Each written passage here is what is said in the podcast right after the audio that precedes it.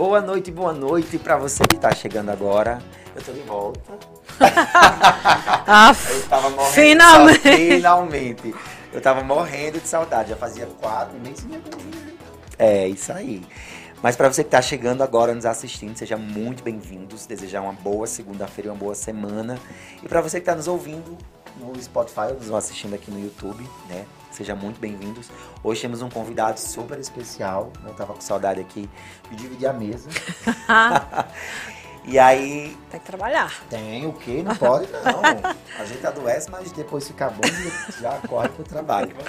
Mas para quem não me conhece, eu me chamo Max Miller, sou psicólogo clínico, né, lá do Centro Cognitivo e um dos idealizadores aqui desse projeto maravilhoso que temos como diferencial né, a nossa contribuição, o nosso trabalho social enquanto empresa e essa grande diferença em comunicação que trazemos por compartilhar informações, conhecimento né, de uma forma clara, prática, objetiva, acessível e sem custo. E nós sabemos que o, que o podcast, o Descentralizando, chega não só em todo o Rio Grande do Norte, mas chega em todo o mundo, né? A partir das nossas plataformas digitais. E Verdade. quem é você, senhorita? Se apresente. Então, eu vou mudar a forma de me apresentar, porque eu não sou só psicóloga clínica lá no Centro Cognitivo. Somos empreendedores. Ah, sim, empresários. Né? Somos funcionários é, diários de conferir faturamento. Tudo. Estamos ali na ponta, então muita A gente faz muita coisa, não é só psicólogo gente, clínico. Pronto, aí a gente pensa também como vai ser tema de podcast, a gente vê a comunicação. A Produtores, gente... empresários, psicólogos, supervisores, docentes, pesquisadores. É. Mas, né, no final, somos psicólogos. Né? Psicólogos, né? que é a nossa base. Né? É, psicóloga clínica também lá do centro. Né? E, e hoje, para mim, para mim é uma grande honra, uma grande alegria, né? Porque é uma pessoa que desde o início da faculdade que começamos juntos, né? Você já era mestre, era. E na faculdade você né, foi-se embora e deixou nós, foi pro doutorado. foi bem difícil, mas foi, né? Foi, foi um caminho longo. E assim, é, ficou, vai ficar para a vida, né, Washington? É porque é, são muitas trocas, né? De, de tanta coisa que a gente pensa junto em relação à neurociência, comportamento, né? Você, inclusive, foi um do, dos, meu, dos meus motivadores para trabalhar com comportamento, né? Ele dizia assim na faculdade, Fran, você conhece a TCC? Ah, eu dizia, não. Ele disse, pois conheça, você vai amar. Sabe o que eu tava lembrando esses dias, assim, né? lembrando de uma vez, acho, que a gente tava pagando a disciplina de, é, acho que foi neuro, neuropsicologia, alguma coisa assim. E aí uma vez juntou eu, você, Kelly, Olga, a gente foi lá para o UNP para aprender sobre neurônios, Pô. potencial de ação. E você levou um neurônio. neurônio. Acho que você fez de caixa de alguma coisa. Foi, eu fiz de isopor lá, o um negócio neurônio para explicar como era o axônio. Verdade, como... verdade. Eu tava lembrando isso, olha que bacana, né? Na verdade, eu conheci o neurônio através de você.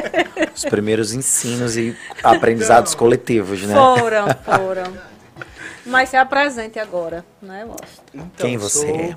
Futuro psicólogo clínico, né? Bem Sim. pertinho, bem pertinho. Estou é, perto aí, né? Comecei psicologia juntamente com, com o Fran. Mas aí o destino nos levou para outros caminhos e a gente foi, viveu outras experiências, já né, e voltamos para psicologia.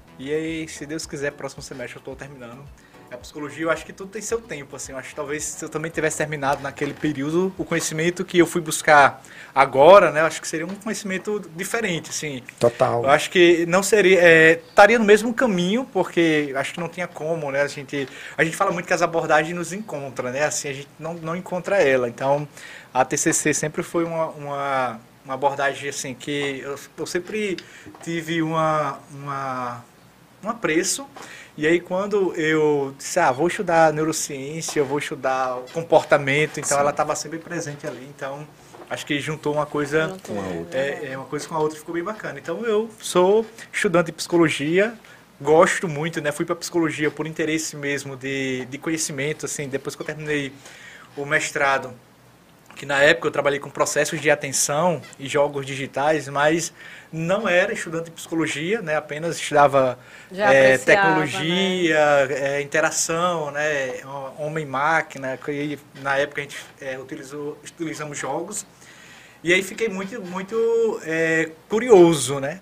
E foi, eu defendi, eu acho que a minha dissertação no, no início do ano, e no final do ano chegou Psicologia em Mossoró, e aí eu entrei junto com o Fran. Até eu estava num evento de saúde mental quando eu decidi fazer psicologia. Eu disse, não, vou fazer psicologia mesmo porque parece que não tem outro caminho não, né? E fui e gostei muito, né? E tô aqui nessa Estamos batalha para terminar o, o curso. É Mas está perto, né? Logo, logo você termina. Tá, tá sim, viu? Eu acho uma coisa bacana que você fala, né? Você estava falando e eu pensando, né? Você dizendo que que bom que as coisas acontecerem, você teve esse tempo de maturar até a sua formação ah, pessoal, né, individual, subjetiva, para retomar a psicologia. É uma coisa que nós compartilhamos muito diariamente, né? Hoje em dia não é a psicologia, né, mas esses processos subjetivos hum. através da fala sobre as emoções de uma forma muito é, cotidiana, elas Sim. estão muito em alta. É e aí isso me preocupa muito porque as pessoas estão, de uma certa forma, tirando toda a cientificidade, muitas vezes, do que é o fazer psicológico, né? do isso. que é essa escuta psicológica, do que é esse atendimento. E às vezes talvez as pessoas não compreendam por falta de maturidade mesmo, né? Que a psicologia ela é uma ciência muito profunda, né? Com embasamentos técnicos e científicos, que nós não podemos jamais deixar isso perder tamanho valor, tamanha potência, que nós temos outras áreas que estão dentro da psicologia, como a neurociência, né? Isso. Afinal de contas, somos a ciência do comportamento, que estuda o comportamento humano, mas eu fico preocupado, sabe, com o ritmo que as pessoas estão tendo acesso, não é o fazer psicológico, mas o que imaginam que seja psicologia, né? Isso. Sobre esse, sobre essa, esse cotidiano. E eu fico preocupado porque para você entender de fato que essa ciência, que essa profissão precisa de uma maturidade, né? Isso, muito. É, são muitas falas de senso comum, né? Isso. E hoje a, a, rede social, ela, ela ensina muito isso, uhum. né? E traz, traz um benefício, mas também traz um, um, um malefício, né? Porque fica tudo muito subjetivo. Sim. Né? Faça isso, faça aquilo. E como as pessoas hoje procuram essa facilidade, né? Pelo fato do próprio cérebro não, não querer gastar energia, então ele, uhum. né, a recompensa aí na facilidade, ele logo sistematiza. Então, assim, é de fato é, é preocupante Muito. porque as pessoas são formadoras de opiniões. Sim. Né? É interessante que você que é da, da comunicação, né? Assim, também. Sim. você esqueceu esse lado, né? É, você que é, da comun... faculdade. É que é da comunicação também. É, hoje todo mundo virou produtor, né? Assim, antigamente, né, que você falou agora, ah, nós somos produtores e tal. Sim, Sei que foi uma fala nesse sentido da construção de sim, tudo isso, né? Isso. Porque ter esse momento passou por um planejamento, claro. uma organização e tal. Então isso era isso antes era mais difícil e, e principalmente a informação era difícil para as pessoas. Hoje já não é. Então Hoje nós temos muitas pessoas é, que vai lá no YouTube, que vai acessar um, um, um site tudo e ler sobre aquilo. Aí tem milhares de pessoas hoje falando sobre TDAH, milhares de pessoas falando sobre é, o que é ansiedade, o que é depressão. E às vezes são pessoas que Leigas. não têm né, um conhecimento é, acho que pode ser chamado de, de técnico. Quando a gente Sim. fala de conhecimento técnico, né, por, por, exemplo, dentro da psicologia, né, a psicologia enquanto ciência técnica, ela tem todos os todo o procedimento para é, se certificar que aquilo é de fato aquilo. E quando eu só leio, quando eu só vejo, né, assim, a informação, é, seja onde for, e replico isso, às vezes perde todo, todo o sentido. Mas hoje, é, tipo, vá contrariar alguém, né, que que não, que não é, por exemplo, da psicologia ou que não é da neurociência, que o que ela está falando né, não é científico. Sim. É, porque aí tem a ideia, ah, é meu lugar de fala, e né, então Exatamente. vivo isso é. e tal. Então, assim, tá, tá bem complicado essa parte. E uma coisa é. que você falou importantíssima, assim, é eu acho que a psicologia, acho não, tenho certeza disso. A psicologia, ela é uma porta de vários caminhos. Né?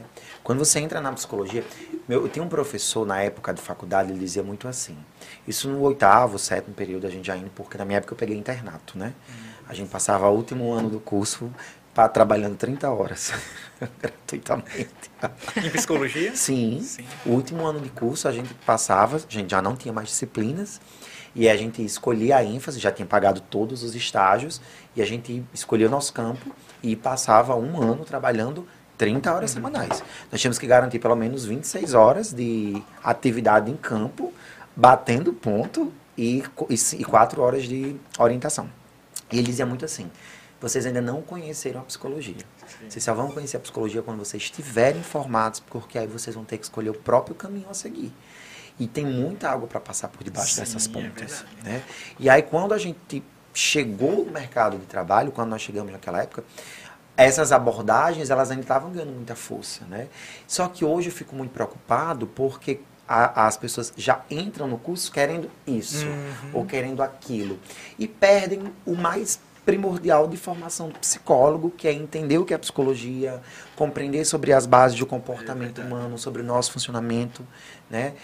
Perdem de compreender um pouco, inclusive, sobre o processo da escuta, da fala, uhum. de entender toda a estrutura clínica do que é um atendimento, perde a construção histórica da luta pela psicologia, né? Isso. Inclusive a, a, história de construção social, de construção política, enfim. Perde, deixam de compreender de fato o que é a psicologia. Hoje está muito em alta a TCC, né? Isso é bom? Eu acho que tem um, aí um dois pesos e duas medidas. É, é verdade. Né? Porque a TCC, além de tudo, ela tem um empirismo coletivo. A base de formação dela, né?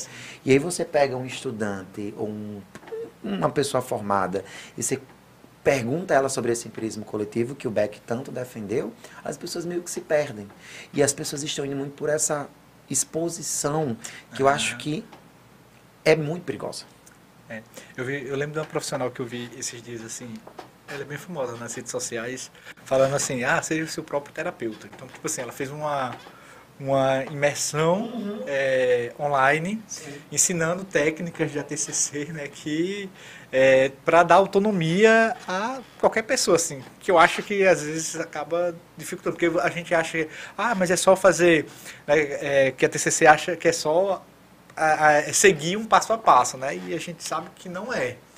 É, então, mas aí ela estava lá ensinando. Uhum. Eu acho que a formação era até isso, é seja seu próprio terapeuta, alguma Sim. coisa nesse sentido. E tem muitos psicólogos, inclusive, utilizando a TCC, né, para bombar aí nas redes sociais, dando essas receitas muito prontas. Sim. E é esse o perigo que eu questiono, né, de colocar toda uma estrutura científica que vem sendo cada vez mais produzida, entendida, estudada, a um simples clique de uma forma muito rápida. Já tem outras pessoas que se utilizam do espaço, até da própria TCC, da neurociência, como uma forma de ganhar dinheiro rápido e fácil. Esses dias eu estava me encaminharam, sabe, um, um history de uma psicóloga aí, enfim, dessas que bomba no Instagram, dizendo que ela, ela dizendo que perguntavam se ela tinha vaga para supervisão, ela disse que não, podia entrar na lista de espera e a, a supervisão dela de uma hora custava dois mil reais. Né? Ah, a pessoa não, não é desmerecendo o valor que ela cobra, porque se você põe o valor que você quer. Mas eu fiquei me perguntando até que ponto, de fato, ela estava preocupada em uma hora né, fazer uma supervisão com toda uma estruturação do que é essa uhum. troca, ou ela estava mais preocupada em realmente garantir o valor dos dois mil. É, né? verdade. Né? E isso me preocupou porque, venhamos e convenhamos, uma supervisão é algo que não é só uma hora. Né? Requer todo um tempo, primeiro para você ouvir, primeiro para você pensar, para você elaborar, para você criar manejos, inclusive instruir aquele profissional. Né? E na TCC vocês mais que ninguém sabe, até você conseguir fazer com que o sujeito que está no processo de início de formação, formação não, de início de carreira, entender que a, que a TCC é muito mais do que um encontro, muito mais do que uma prática hum. técnica, isso leva um tempo. Sim, verdade. Isso leva é, tempo. Leva. E assim, levando bem para a neurociência né, e a ah. tecnologia, é, na verdade, é, quando eu comecei a estudar neurociência, caiu por terra muita coisa em relação à uhum. a, a, psicologia. Não é assim? Uhum. Porque hoje eu sei uma outra base. Inclusive algumas coisas da TCC também. Sim. Né? Total. A gente começa a questionar, né? A gente começa a questionar, porque quando você estuda neurociência, né, das emoções e comportamentos, que é o, o que eu mais foco, é, o meu conhecimento é independente de abordagem, enfim. É a base. Porque Isso. é a base do, do, sujeito, é a construção neuronal dele, independente de qualquer abordagem, né? A neurociência, ela, ela é neurociência. Indiscutível. Indiscutível. Eu não sei se vocês é, viram assim, tiveram a curiosidade de, de, ver, porque a gente vê uma, uma, a escrita de neurociência e neurociências. Vocês já viram, assim, uma no plural e uma sem ser plural. Aí eu fui, eu fui investigar, né? Sim, o porquê que, porquê que era neurociências e não neurociência. Neurociência a gente fala, eu acho que Inclusive, mais... a formação que a gente faz é neurociências. É, isso. Né? Aí, justamente, a minha, a minha curiosidade foi, pô, mas por que neurociência? Porque, na verdade, a neurociências é um conjunto, um conjunto de vários de estudos. É, né? A gente fala muito sobre... sobre é, o cérebro, sobre é. o comportamento e tudo. Mas, na verdade, você tem a, a neuropsicologia, neurofarmacologia, neuroquímica, neuroanatomia, neuroanatomia vários, neuroimagem. É. Então, Sim. assim, é. a neurociência, ele, é, neurociências é esse conglomerado é de vários de estudos, né? Do sujeito. Claro que pra gente, né, da, da psicologia, o que nos interessa muito são os processos comportamentais né? Porque é Exatamente. o nosso nosso foco. nosso foco, o nosso olhar clínico, né? Então a gente acaba se debruçando ali nesses pontos que estão relacionados ao, aos processos que são relacionados ao comportamento humano.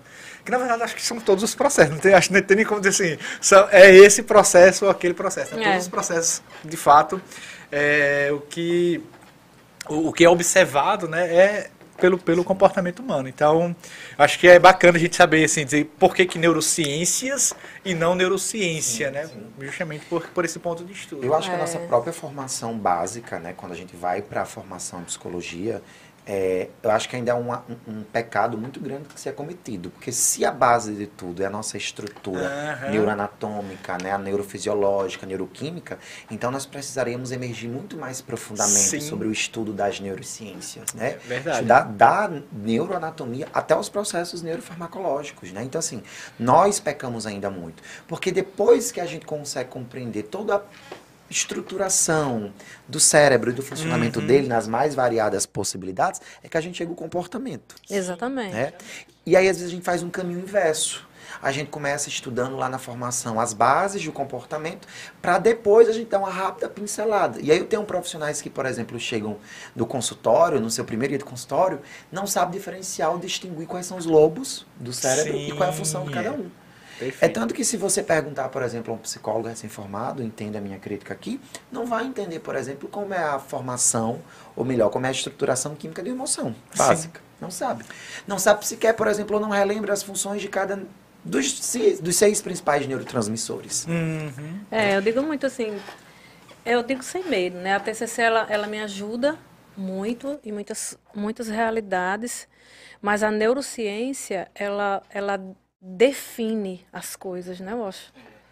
Ela dá respostas a você é, do porquê das coisas. Aquilo acontece. Do, o porquê né? aquilo acontece, como se forma, como se estrutura. Então, quando você vai ouvindo isso em psicoterapia, pelo menos comigo isso acontece, eu já vou formando, já vou é, entendendo como vai ser o caminho daquele paciente, né? Porque a neurociência, ela me dá essa, essa base. Sim. É, Fran, Fran esteve na minha banca né, recentemente do, do meu TCC.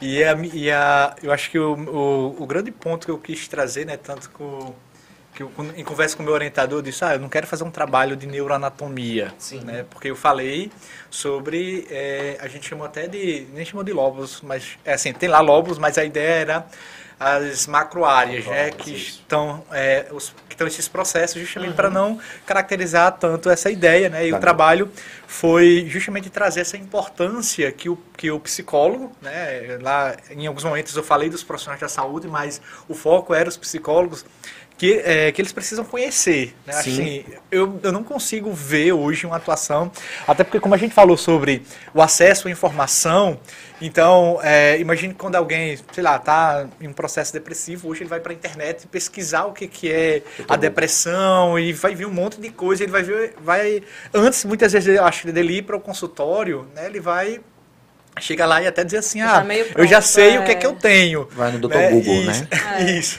Isso a tecnologia, né? Justamente. Mas o Google até um tempo desse, ele, ele, ele vendo, né, ele, ele tem uma parte hoje que né, o robozinho dele, ele filtra quando mais ou menos está fazendo essas, essas buscas, né, e Sim. dependendo de quem está fazendo, então ele consegue direcionar as informações e sempre tem, em alguns lugares, assim, procura um profissional, né, lá, é, capacitado e tudo, justamente porque a pessoa pesquisa, quando chega na clínica ela já sabe. Então, imagine pegar um psicólogo hoje que não sabe o que, que é né, um, um lobo pré-frontal, um hospital, e, e, aí o que eu estou é, escutando vozes, né? Assim, eu lembro muito que eu, eu, eu trouxe uns casos no, no, no, meu TCC de, do livro lá do Olivier Sacks, né, aquele, o homem que confundiu é, sua mulher com chapéu, e aí ele fala de, de alguns casos que, que ele acompanhou, né, de, de, pessoas que tiveram é, lesões no lobo temporal e começaram a ouvir vozes. Né? Então, imagine se um paciente chega no nosso consultório e diz assim: oh, Eu estou ouvindo canções, estou ouvindo vozes, e aí, tipo, se, se o psicólogo não souber qual é a área do cérebro que está envolvido com, né, com nossa percepção auditiva né, e tudo mais. Então, assim, eu não, eu não consigo imaginar né, uma atuação profissional e, claro, estou fazendo uma ressalva aqui que é sim, o meu sim. ponto de vista, né? Assim, Sua forma de percepção. Isso, do, do, do, profissional hoje sem, sem um conhecimento, pelo menos no, no mínimo básico, né? Que é, que é a estrutura e o que, que se processa dentro de, dessa estrutura, né? É, é uma coisa que, é, por mais que queiram fugir, mas não tem como você fugir. Não, não, não tem. Não tem como fugir, porque é, é o que é, né? É, é, é o cérebro, a neuroanatomia, e isso faz parte do indivíduo. Não tem como separar, seja em qualquer área que a pessoa estiver. Não seja tem. psicologia, seja o que ah, for. Isso. Não existe você separar né, um, o que a pessoa está sentindo de, de, uma, de um cérebro. Não existe. Mas é, na saúde ainda é muito assim, é, tanto na formação a gente vê muitos, né, os médicos perguntando, porque às vezes nem eles têm esse conhecimento, porque de base não é Sim. dado em faculdade, quando na verdade é preciso, porque tudo está lá no cérebro, né? Tudo quem comanda, quem está tudo lá, e, e, se ele não tiver esse, se nós não tivermos esse conhecimento, eu não digo nem pouquinho não, sabe? Porque é algo muito vasto, né? É algo muito que você precisa realmente se debruçar para entender, né? Isso. E, e, se debruçar, eu digo assim, Fran. É, é, eu fiz um recorte agora do, do meu trabalho, porque eu achei muito interessante é, a, a, relação, por exemplo, que o lóbulo da ínsula, Sim. que é um, um, lóbulo mais interno né, do, do nossa estrutura é, do encéfalo, e, e, os, e os núcleos subcorticais também, que é mais interno, a relação com as nossas emoções e com o nosso comportamento. Assim, eu já sabia que existia, mas, por exemplo, quanto né, a, essas estruturas, elas, elas mudam muito o nosso, o nosso comportamento emocional e as nossas relações sociais com as pessoas e tudo eu fiz um recorte lá no meu trabalho e fui pesquisar como essas duas áreas se relacionavam com os estudos de crianças com autismo, né? a, nossa paixão de pesquisa. Né? E, e, assim, eu encontrei algumas evidências científicas assim, que eu disse, nossa, isso na, na clínica daria um efeito muito diferente né, da psicoterapia. É, que foi isso justamente lá que eu falei no meu trabalho. Quanto mais o profissional ele conhece né, é, essa questão, essa, esses assuntos sobre neurociências, ou neurociência clínica, né, que é Sim. essa neurociência mais aplicada à, à prática do, do, dia a dia do profissional, ele consegue direcionar uma psicoterapia mais eficiente. Então, a gente encontrou trabalhos, por exemplo, de é, que os cientistas fizeram, eles pegaram imagens de cérebro de crianças com autismo e cérebros de crianças sem autismo e fizeram medições em determinadas áreas e compararam que é, as áreas, é, algumas áreas do cérebro de, de crianças com autismo eram de um volume maior do que as crianças que não tinham autismo. Então lá, a, o que, que isso se, se, torna importante?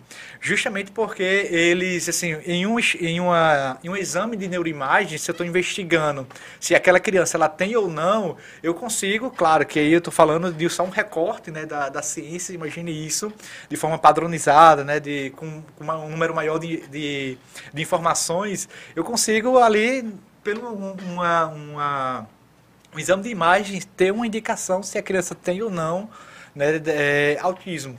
Então, que aí a gente sabe quanto mais precoce né, a gente consegue identificar, melhor é para a criança e melhor a intervenção vai ser né, da psicoterapia.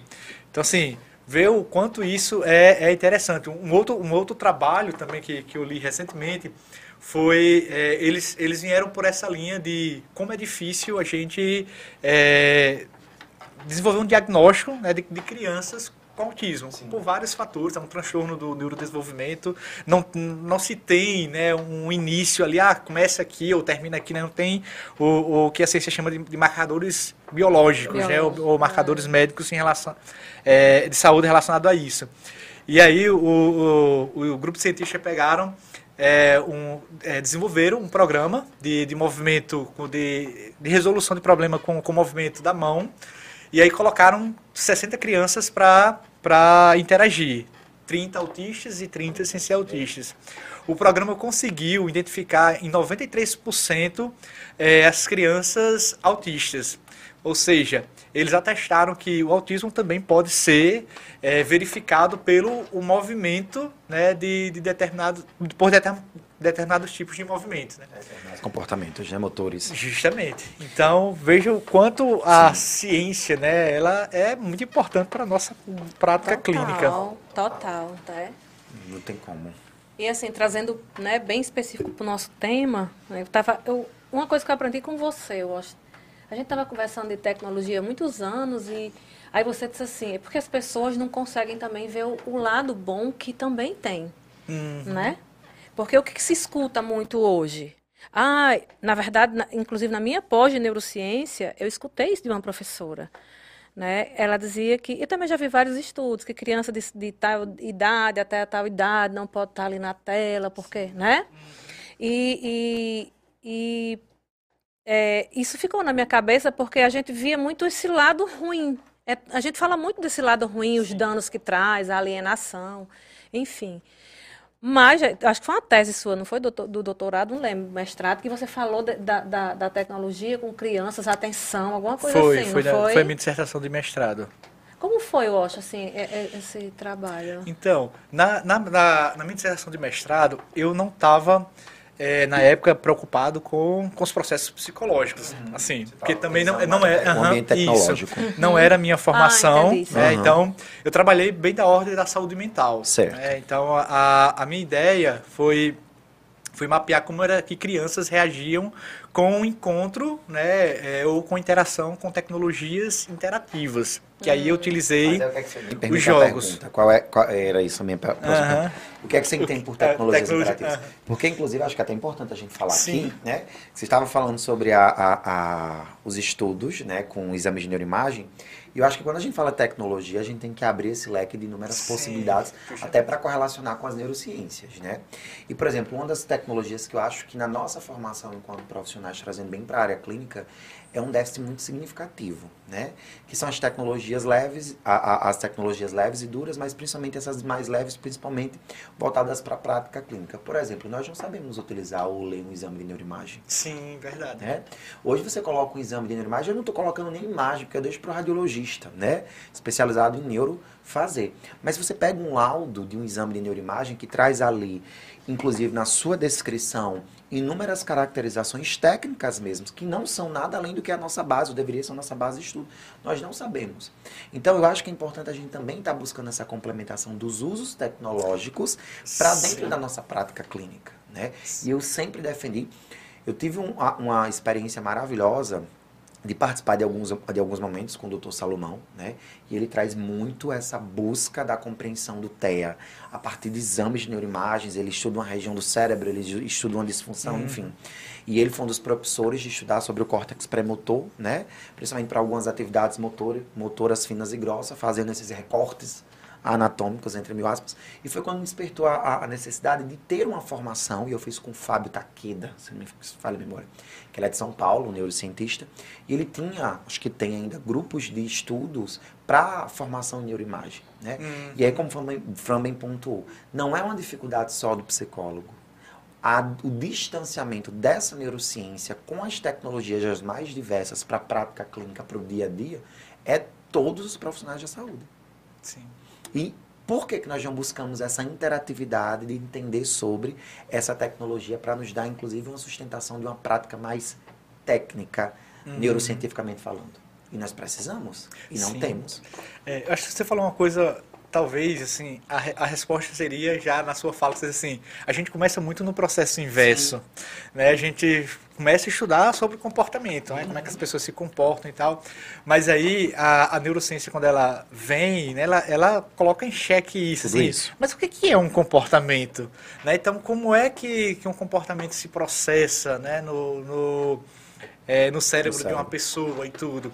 Então, assim, é, graças a várias tecnologias, né? Assim, hoje a gente sabe como é que esse um comportamento ele nasce, né? É, como é que ele se perpetua no, no, cotidiano do indivíduo e como é que ele pode ser extinguido ou Sim. mudado aí né? justamente é, por outro comportamento, né? E a gente, como a gente fala de, um, de, um, de uma prática clínica, a gente procura sempre trabalhar aqueles comportamentos desadaptativos, sim, né? Que a gente sim. chama, né? Ou, ou e não estão ali no convencional, né?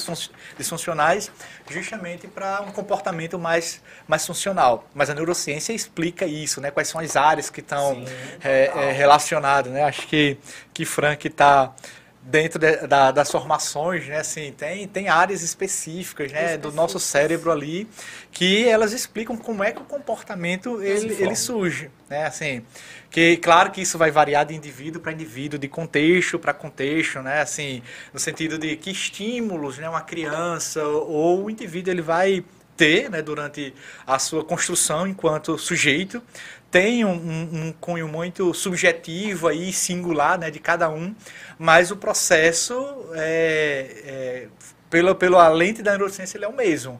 Né? Então, nós temos praticamente, acho que, três, três regiões muito, muito importantes para a formação do comportamento, né? que é lá o córtex é, é órbito frontal, uhum. né? que é uma região ali um pouquinho, acho que acima do, dos nossos, dos nossos, na nossa caixa ocular, ocular né? Isso.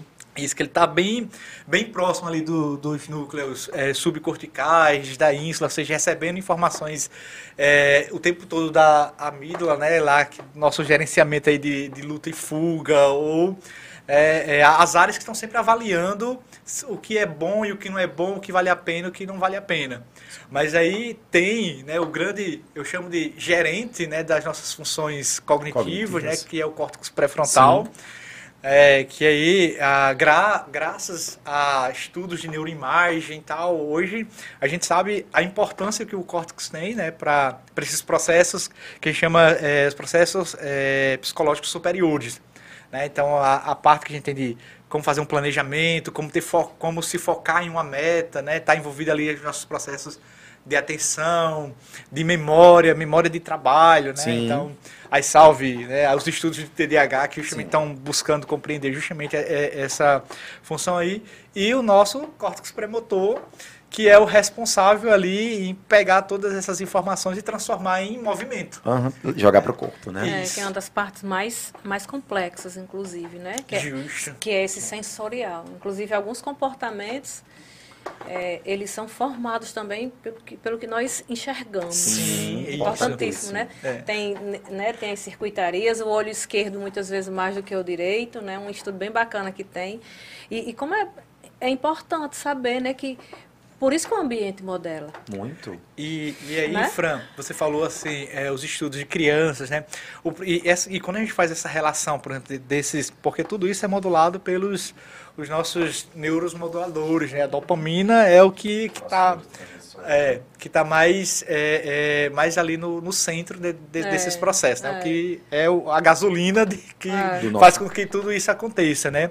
Mas o, o problema que, que se tem hoje não é, de fato, a tecnologia, porque ela muda o nosso comportamento sim, e isso não tem como a gente negar, né? A forma como a gente, hoje, por exemplo, muitos a gente não, não assiste mais TV, né? E a gente. Aí por que, que a gente fica se perguntando assim, por que, que a gente não assiste mais TV? Porque eu acho que hoje a gente gosta de assistir aquilo que a gente pode ter domínio de ir Controle, e voltar, sim. parar a hora que a gente quiser. A TV aberta não nos permite mais fazer isso.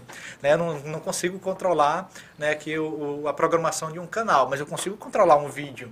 Então, para mim, é muito mais é, é, é, interessante assistir um vídeo. Então, a gente parou de assistir TV porque o nosso sistema, ele gosta justamente a do da que... recompensa Sim. mais fácil, Isso, né? justamente. Gosta do que nos traz é. esse tipo de recompensa. Ontem, inclusive, eu estava assistindo um, um, um vídeo. Era uma animação. Eu achei aquilo fantástico, né? A animação contava, voltado bem, bem mesmo para a, a, a, o vídeo se chamava Desintoxicação da raça humana, né? E o vídeo era animação de um experimento aonde as pessoas iriam ser induzidas a dormir durante mil anos e ninguém na Terra mais ia estar acordado, né?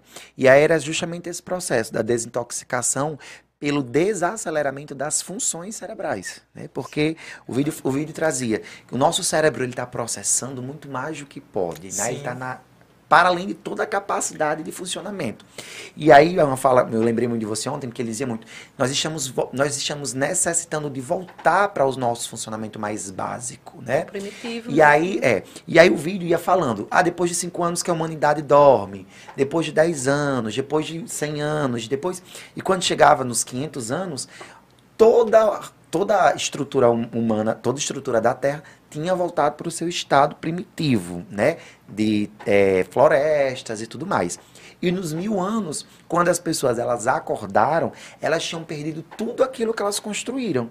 E elas voltaram para um estado, mesmo com toda evolução do homem, mas elas voltaram para o estado primitivo. Uhum. E era esse o, a função do, do, do experimento de fazer com que o, o ser humano desacelerasse para que ele pudesse dar à sua estrutura cerebral uhum. o devido funcionamento.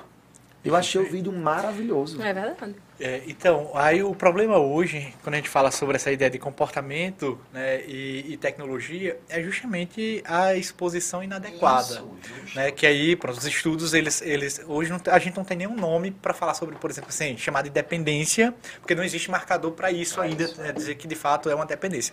Existe no. Mas DSM já tem, né? Tem dependência de jogos. Sim, tá. Aí, Eletrônicos? É. A tecnológica Isso, não, né? tecnológica não, não, não, não, existe ainda. Porque eu acho, Washington, só lhe interrompendo, que é como eu falo, a gente precisa ter um, um demarcador sobre o que é tecnológico e que relação é esse tecnológico com a neurociência e com as neurociências. Como a gente teve ali, por exemplo, nos anos 90, digamos que foi a crise ali, o boom do mundo cognitivo, né? Que eu acho que foi quando a, neuroci a, a, a neurociência em si, nas suas ramificações, começou a ganhar Sim. potência até dentro da própria psicologia.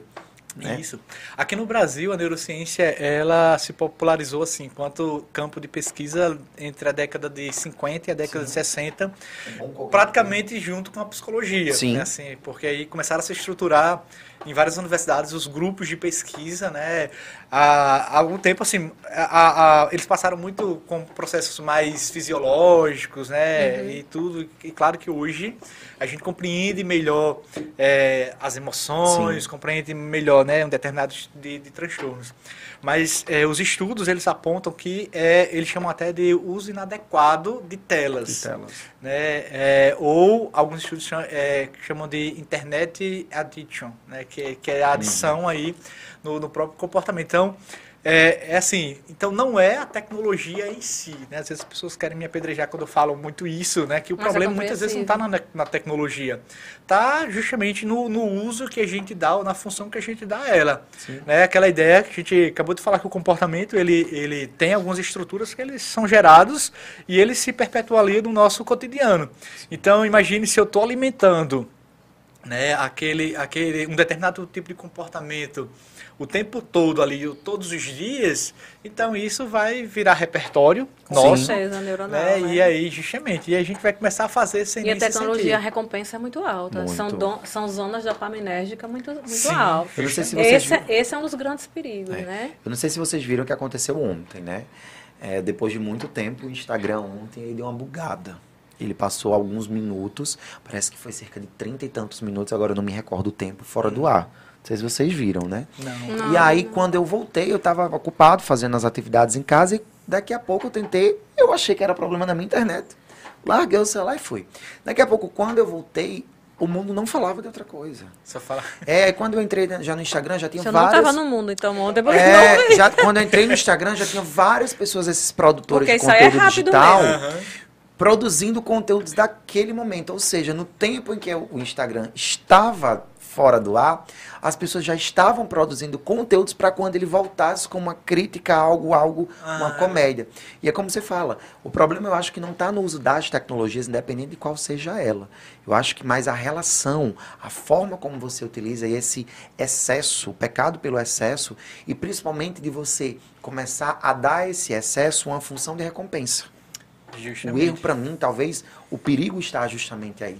É, é porque essa recompensa não é nem nossa escolha. Né? Não. É algo que você. É, que entre um estímulo e um comportamento tem, uma, tem essa, essa decisão de instalar. Uhum. Né? Mas no sentido que você vai repetindo. Você né? vai. O cérebro Isso, vai já, entendendo. É, então, passa do emocional já você, pro, é, pro né? é, já vai, lá. É, já, então, assim, já, já. Como é muito alto a dopamina, então, assim, vai todas as vezes que você olha para o celular, a sua dopamina é liberada. Ah, não tem jeito, né? Então, são os gatilhos. Eu falo, eu falo muito assim, é, não é um, um, um estudo é, de pesquisa, né? Mas é uma, uma, observação empírica que eu faço do cotidiano, como a gente é, na clínica, a, na clínica escola que eu estou atuando, né? Eu atendo mais crianças e aí a gente tem, e observando também, como eu tenho filhos, observando também é, o quanto né, as crianças hoje elas são prejudicadas pela a exposição exagerada né, de, de telas. Eu estava até conversando sobre, sobre isso esses dias também, eu acho que hoje eu também comentei é, esse ponto. É, quando a gente é, o processo natural da gente aprender a ler é um processo árduo e um processo difícil. Difícil. Né? Porque a gente precisa aprender primeiro os códigos, né? A, aprender o que é um A, né? como é que se desenha um A e tem o A maiúsculo, A minúsculo. A gente aprende o som do A, né? E depois a gente vai, vai juntando as outras letras até formar sílabas, palavras, frases né? e textos.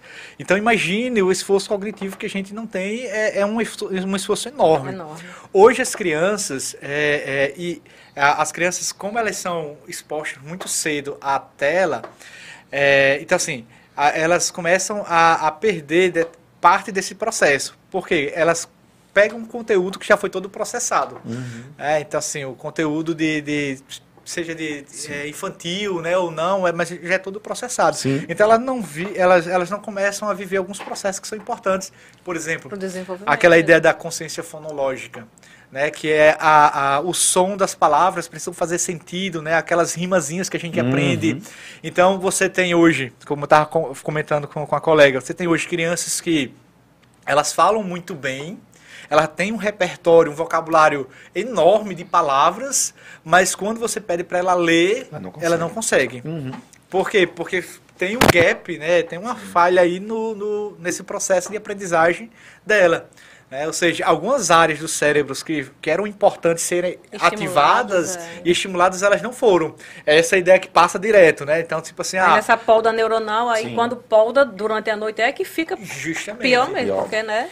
Você, você falando sobre a, a exposição das telas, eu lembrei eu, em um dos, desses congressos aí, alguns anos atrás, que eu fui sobre TEA, eu participei de uma mesa na verdade, de um mini curso que falava sobre os desenhos interativos, né? Eu lembro que na época quem fez parte do quem estava no mini curso foi o então Sávio, que era neuropediatra, né, que não está mais entre nós. E foi muito bacana a abordagem, né, e foi bem nessa discussão mesmo desse excesso do desenho, né, da tela, para crianças com TEA, né? E aí falava muito sobre esses processos básicos do desenvolvimento neuroatípico, do perigo que é da criança em si, independente dela ser neuro, neurotípica ou atípica, dela estar no seu momento de formação de linguagem, aí usando a linguagem como uma estrutura cognitiva básica, né, verbal, não verbal, enfim, para colocar em frente a uma tela onde tem um desenho interativo, que ela não consegue interagir com aquele desenho, né? Por exemplo, aí no, no momento eu lembro que eles falaram sobre a Dora Aventureira, né? Que a Dora Aventureira pergunta nome, pergunta cores, enfim.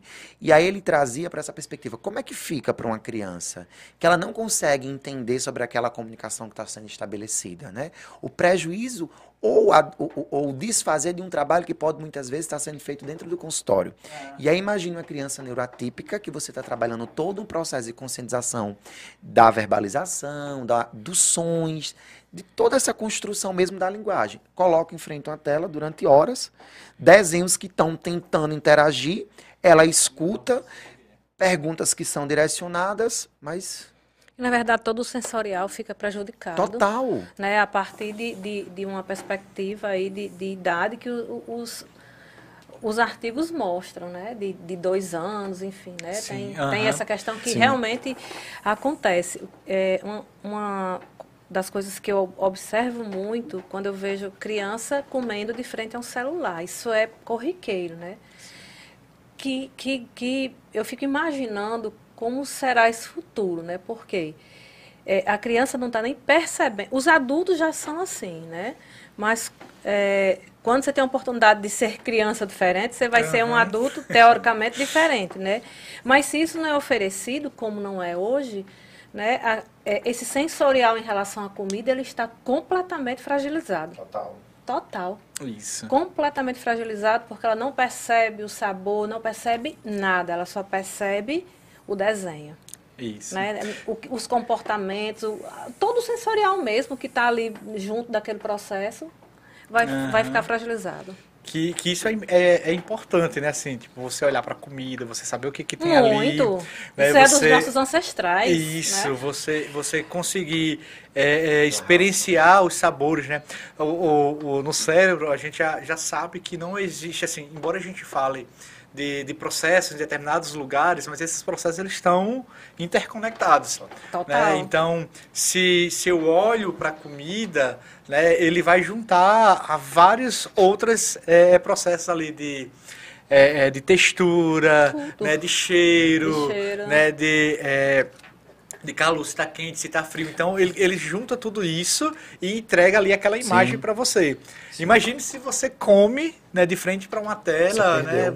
Você, você perde todos você esses perde processos. Tudo isso. Esse, e esse processo ele precisa ser estimulado né, para a criança ter outros ganhos Sim. Né, uhum. no desenvolvimento. E se isso não acontece, né, que é o que, o que acontece muito hoje, né? E não acontece o processo de, de funcional. Uhum. Funcional. Aí depois vem, vem os problemas e assim, ah, né, o porquê disso. Né? Por isso que é importante saber de neurociência para a gente passar essas informações, é, né? Verdade. Porque isso é muito importante. Hoje, muito. por exemplo, hoje quando você vai pensar sobre tratamento para TEA nos primeiros anos de vida, hoje se foca muito na estimulação sensorial. Sensorial, né? né? Hoje o que é muito importante, assim, estimulação sensorial, compreendendo a sinestesia dessa criança, né, o corpo sinestésico, uhum.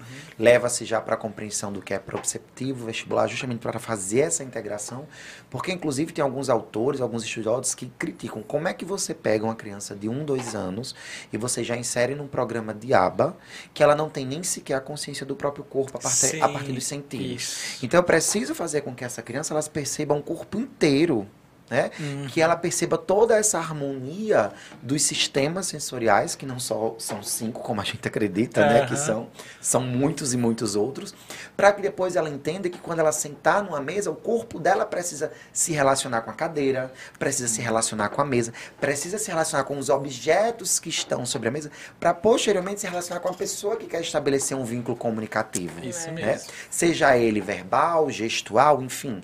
E aí hoje se fala muito também sobre esses primeiros momentos ali de tratamento da criança com TEA, tanto no, na estimulação da integração sensorial, como também da, da atividade aquática, né? Uhum. Justamente por compreender sobre a importância da relação da água com a sinestesia do corpo. E aí a aba hoje entra quando a, essa criança tem essa percepção. Porque realmente, do que é que se adianta tentar fazer uma criança sentar ali para receber Sim. esse estímulo de comportamento, de modelação, se ela, se ela não conheceu, né? Ela não sabe nem que. Na verdade, nem a gente sabe. Esse sensorial, a gente acha que conhece. Não conhecemos. Porque, é. assim, a gente sabe que sabe, porque escuta essas coisas todas, mas é, é, diferente do sentir. Da prática. da sentir. prática, né? Na semana do autismo, fiz, fizeram com as mães, nós fizemos com as mães, né? Esse, esse toque para sentir uhum. as sensações. Eu fiquei emocionada, porque eu fui fazer, né?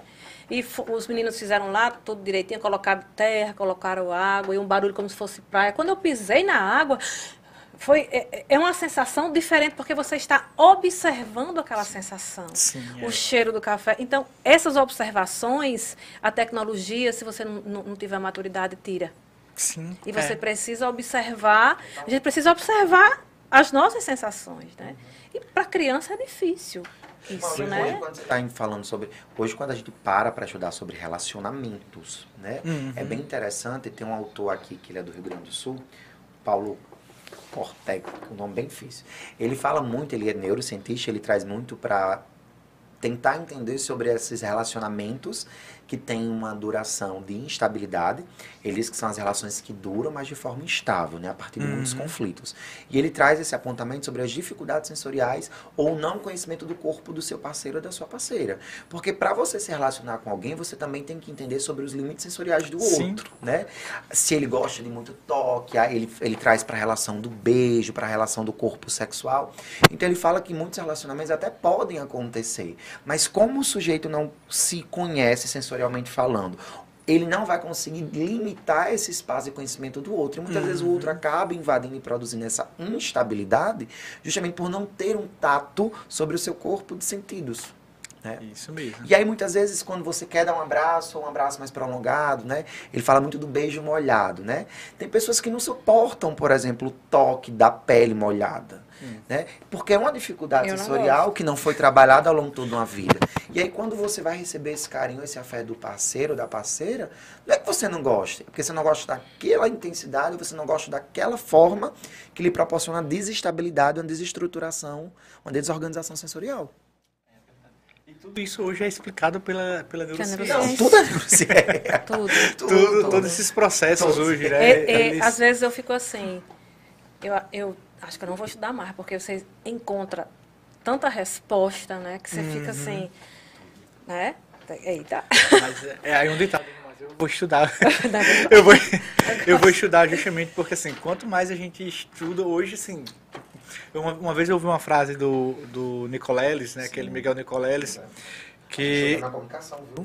Sim, é. é. Pois é, ele, ele fala assim, a gente conhece muito mais do, do universo do que do nosso próprio cérebro. Sim. Com certeza. É, e de fato, eu acho, eu acredito muito nisso. Assim, eu sei que já existem muitos avanços, né, na é, para toda essa compreensão, né? Você fala uma coisa que seria muito básico do cotidiano, que é o toque.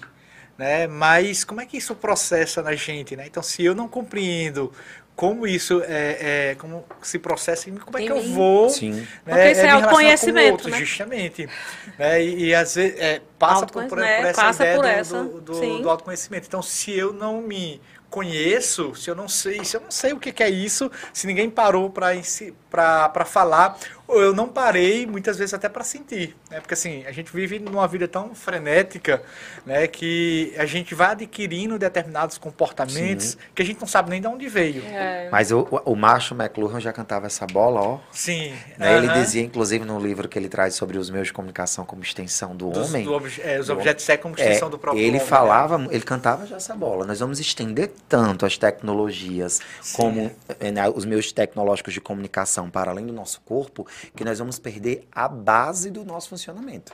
Nós vamos nos estender tanto. É, é exatamente é, Nós vamos tá nos estender tanto que vai chegar um momento que nós já vamos saber o que somos de verdade. Se nós somos o que somos ou se somos as nossas extensões. Uhum. E aí nós vamos entrar nesse processo disfuncional.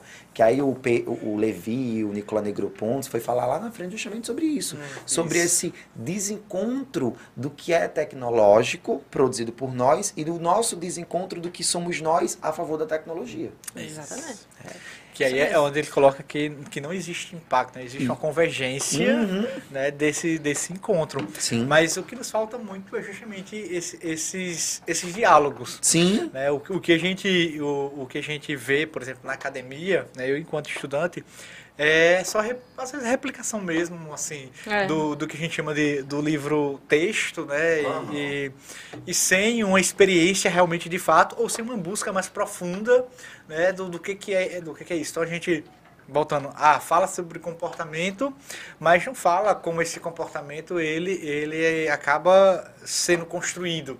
Né? E se eu não quero esse comportamento, né, como é que eu, eu desconstruo? Né? Como é que eu vou fazer isso, né? E eu não estou falando lá do, Sim. do behaviorismo, Sim, né? claro, do, claro. do experimento de, de Skinner, não. Estou falando justamente de, é, de como nós somos enquanto seres humanos. Sim. Né? E que quantas experiências ela acaba nos construindo como como os seres que nos relacionamos, né? Sim. E que somos seres inacabados, né? Todo, todo, todos os dias a gente nos constrói um, um pouquinho. É. Por isso eu acho que, que a psicologia, né? Ela tem essa base dentro da, da todas as estruturas que o nosso cérebro pode ofertar. E aí, quando você vai, por exemplo, entender sobre a neurociência voltado para a psicologia na prática clínica, né, eles trazem muito para principalmente os adoecimentos do sistema nervoso central, para de que forma isso impacta na, no nosso seu psíquico, né, principalmente no comportamento. Eu lembro que tem um livro, que agora eu esqueci o nome, ele é maravilhoso, que fala sobre essa clínica da neurociência, da, da neuropsicologia. E ele pergunta assim: como é que você vai tratar um paciente que tem hérnia de disco? Né? Qual é o tipo de informação que você tem que dar para esse paciente? Qual é o tipo de encaminhamento que você tem que fazer para esse paciente? Né? Porque o paciente ele vai chegar inicialmente relatando sobre uma dor física. Mas essa dor física está sendo produzida por uma desorganização, desestrutura, desestruturação do sistema nervoso central. E isso vai produzir, acarretar alterações não só nas bases das estruturas psíquicas, como mais profundamente no comportamento. Sim. Então você tem que ter essa compreensão. Né? E aí o que você vai fazer? E aí porque ele vai produzindo, o livro vai trazendo muito essas perguntas, né? Um paciente que sente cefaleia de forma cotidiana, né? Qual o tipo de encaminhamento que você vai fazer? Você vai orientar esse, esse paciente buscar, por exemplo, o endócrino para fazer uma avaliação mais aprofundada dos, dos eixos de produção hormonal, né? Que influenciam diretamente na química, enfim. Então são perguntas que se você não tiver base de estudo de conhecimento, você fica vendo navios. Né? Um paciente que reclama de coisa bem básica, de movimentar, ah, eu não tenho, sou desastrado, sim, sim. né? Eu sou, então... Não sei diferenciar direita e esquerda, por exemplo. Isso, como é que você vai orientar se você não sabe de onde, por exemplo, se produz ah. o movimento do, do indivíduo, onde, sim. onde é que nasce o nosso equilíbrio, por exemplo, sim, né? Assim, sim. E, e por isso que eu considero né, essas discussões assim extremamente importantes para o profissional na clínica. Tem né? muito. Não é, não é que você vá é, é, tomar o lugar do, do médico, do psiquiatra, não, acho que são, são compreensões diferentes. Total. Né? E, e muitas vezes o paciente ele está ali com você porque ele acredita em você. Né, no que você fala. Então imagine se o que você traz para ele é superficial, Sim. né? Tipo, é aquilo que ele consegue ler na internet. Sim. Aí ele vai olhar para você e vai dizer assim: "Nossa, poxa, isso aí eu sei. Eu tô, tô aqui para né, para conhecer o que eu não sei, Sim. né, e como é que você pode me ajudar em relação a isso. Né? Eu falo porque eu tive contato com, com, com um paciente, assim, e ele falava muito sobre é, é, coordenação motora, né? Assim, ah, eu tenho dificuldade na coordenação motora. E aí quando eu falei para ele assim, mas qual coordenação motora? Aí ele parou assim, disse, ele porque existem vários claro. tipos de coordenação motora. Existe coordenação motora grossa, coordenação motora fina. Cada uma tem né, processos diferentes no nosso cérebro. Sim. Né? De onde vem essa coordenação motora? Tá, tem algum problema no seu cerebelo, porque ele é o responsável por, por, por nossa coordenação motora. Sim né? Mas coordenação motora é grossa, coordenação motora fina vem de outro lugar. De outro lugar. Né? Então, assim, quando a gente começa a questionar, e, aí o paciente começa, pô, ah, é verdade, assim, me falaram que eu tinha isso, mas ninguém questionou a profundidade né, desse ponto. Então, a gente fala muito sobre, é, a, o que se fala muito hoje, ansiedade, né, sobre depressão. Mas é, de onde vem é, esse, esses, né, é, mental ou é físico, né? Porque pode, de uma depressão, ela pode vir, por exemplo, alguém que é cometido de uma dor diário que não consegue resolver ou de alguma coisa vai causar um processo depressivo dele ou assim melancólico nesse sentido. Né? Então, se eu não consigo diferenciar o que, que de fato é físico e o que, que de fato é mental, então eu acho que eu não vou conduzir um processo terapêutico adequado ali para o paciente. E uma coisa Porque, na verdade, tudo é mental, é. né? Uhum. Porque o sistema periférico é comandado pelo sistema... Então, a é. dor física é mental, mas a gente está falando dessa, dessa dor mental que a gente não consegue apalpar, a dor psíquica, né? Uma das coisas que nós não podemos esquecer, nosso tempo está acabando, inclusive, que a conversa vai aqui, entrava por horas. e eu acho que uma das coisas que quem está nos assistindo, nos ouvindo, até quem é estudante ou profissional de psicologia, nós não podemos deixar de ressaltar de que nessas mais vastas e variadas áreas da psicologia, a neurociência está e se faz presente. Sim. Psicologia é clínica, necessário. psicologia educacional, organizacional, né? É, a psicologia hospitalar, a psicologia das políticas públicas, a psicologia ambiental, a psicologia do trânsito, né? Tudo é neurociência. Gente. É o sujeito, não tem como separar, é, né? Só para você pegar assim, vamos pensar de forma rápida. Psicologia do trânsito, para você hoje tirar uma habilitação, você precisa passar por uma avaliação métrica, uhum. né, neuropsicológica. Enfim, então, o nosso cérebro não temos para onde ir, não temos o que fazer. É a base de tudo. Né? Então, é se nós somos comportamento, nós somos comportamento porque pensamos, sentimos, mas porque o nosso cérebro está ali funcionando. Isso. Né? Então não tem um caminho inverso não a ser existe. feito. O caminho é esse. É, esse. é o cérebro e depois do cérebro tudo é, é construído. É, então, se nós não mergulharmos na neurociência, eu falo mesmo como psicólogos, né? Como profissionais da saúde mental e levando a saúde mental para o patamar do processamento uhum. funcional do sistema nervoso central, né? E periférico. Nós já vamos sair do lugar. É. Verdade. É. As pessoas me perguntam muito, Fran, sua abordagem? Minha abordagem é neurociência.